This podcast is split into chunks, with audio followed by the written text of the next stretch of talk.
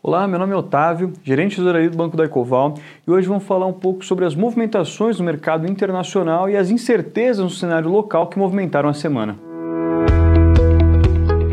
Meu negócio, day by day. Com mais uma semana de alta expressiva do dólar chegando ao fim, os mercados têm em linha as expectativas com relação ao teto da dívida dos Estados Unidos. A crise energética também permanece no radar dos investidores, além do payroll que deve ser divulgado hoje.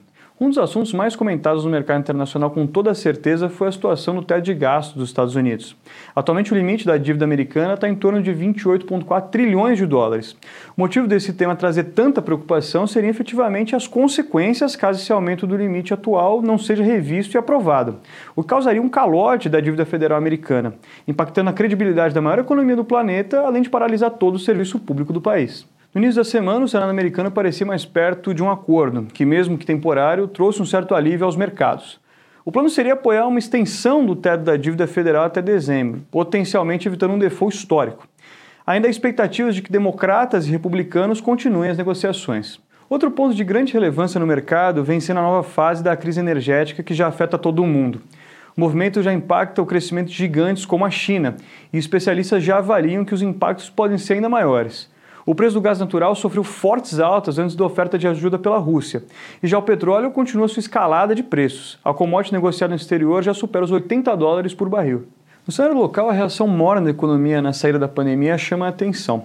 O mercado global sempre viu ótimas oportunidades de investimento nos países emergentes e o Brasil quase sempre apareceu na ponta da lista. Mas ultimamente a alta na inflação cada vez mais afasta os investidores do país e no processo acaba prejudicando principalmente as classes C e D. E com relação à inflação, o Bacen já foi categórico.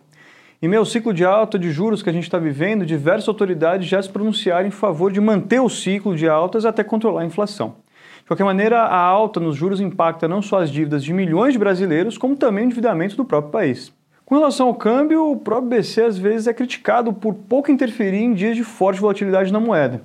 E na semana, os investidores de olho na movimentação experimentaram uma forte volatilidade, saindo de patamares na casa dos 5,30 e superando 5,50 em poucas sessões. Ao enfraquecimento do real, a falta de apetite de risco dos investidores no exterior prejudica todos os mercados emergentes.